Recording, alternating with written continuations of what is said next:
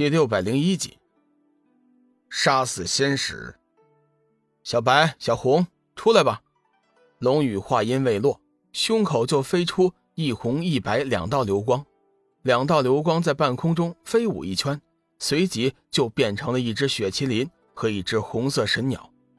仙使全身哆嗦，无比怨恨地看着龙宇，怒道：“卑鄙！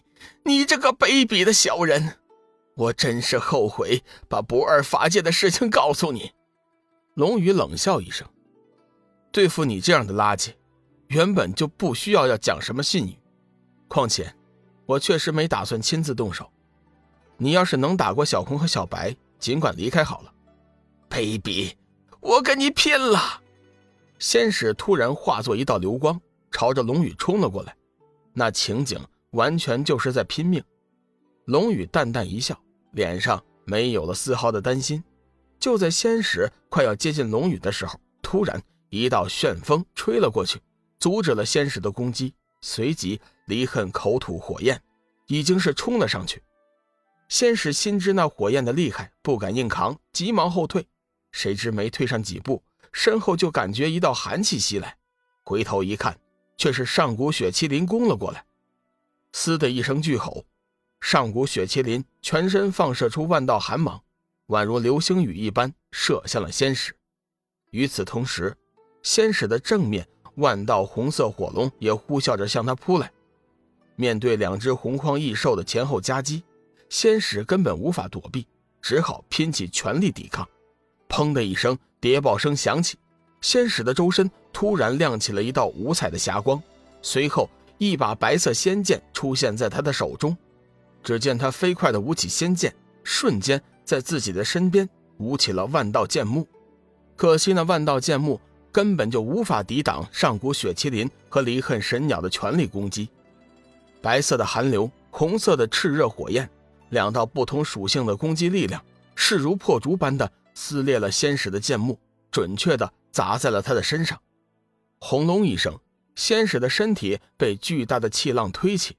宛如断了线的风筝一般倒飞了出去，随即又重重地摔在地上。上古雪麒麟和离恨神鸟并没有因此而放弃，他们双双嘶吼一声，身形如闪电一般出现在仙使身前。就在仙使尚未行动之前，两兽再一次发动了强力的攻击。遭受了两次强大的攻击之后，仙使即便是金仙之躯也是无法招架。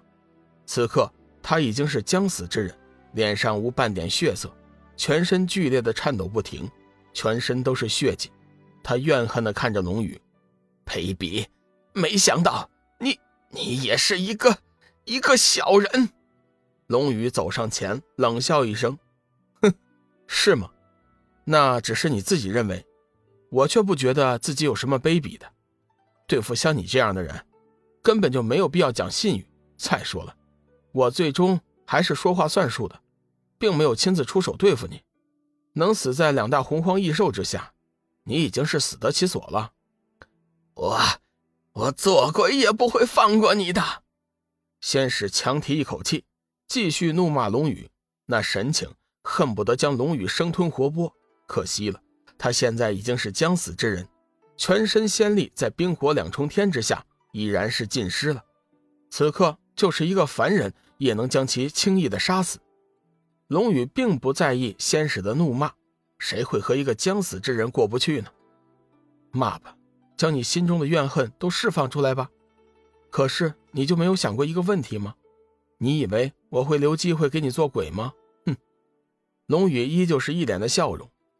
恶魔，你真是个恶魔！眼看着满脸微笑，但是双目赤红的龙宇。先是从内心深处发出一股惧意，那是一股比死还要可怕的感觉。哼！龙宇冷哼一声：“别以为好人就不会玩阴的，白痴！亏你还是金仙呢。算了吧，跟你说这么多废话做什么呀？再见了。”龙宇话音刚落，身体随即一旋，随后退了几丈，让出了地方。上古雪麒麟和离恨神鸟顿时是心领神会。最后一次联合施展出冰火两重天的超攻击，可怜仙使连一声惨叫都没有来得及发出，就已经被轰成了齑粉，连一点渣都没有留下，元神全部的毁灭。正如龙宇所说，他连做鬼的机会都没有。收回两兽之后，龙宇急忙回了神仙居。小玉众人眼见龙宇这么快就回来了，而且毫发无损，有些惊奇，还以为他没有找到仙使和太虚尊者。志远道：“老大，没关系的，明天我们一起去找，一定能找到那两个家伙。”是啊，人多力量大，明天我们一起去找。小玉走上前，温柔的说道。龙宇大笑：“呵呵呵，你们都说的是什么呀？太虚尊者和仙使已经被我毁灭了。”此话一出，众人顿时惊讶不已。像那仙使和太虚尊者的修为，众人都是清楚的。要说龙宇身具洪荒异兽，灭了两人也不奇怪，但是这么短的时间却是没有想到的。毕竟上古雪麒麟和离恨神鸟的力量还没有完全觉醒，威力还不是很强大。他们哪里知道，对付两人完全就是龙宇占据了主导。大家不用奇怪，仙使和太虚尊者确实已经被我毁灭了。现在有一件事情要尽快处理，我想请凌飞和范刚去做。林飞说：“老大，什么事情？你尽管吩咐，我们一定照做。对我们一定照做。”范刚也是急忙点头。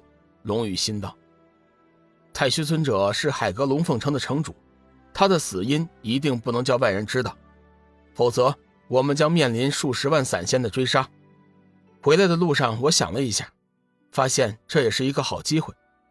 你们两个现在就去龙凤城，找到雷吼和静茹。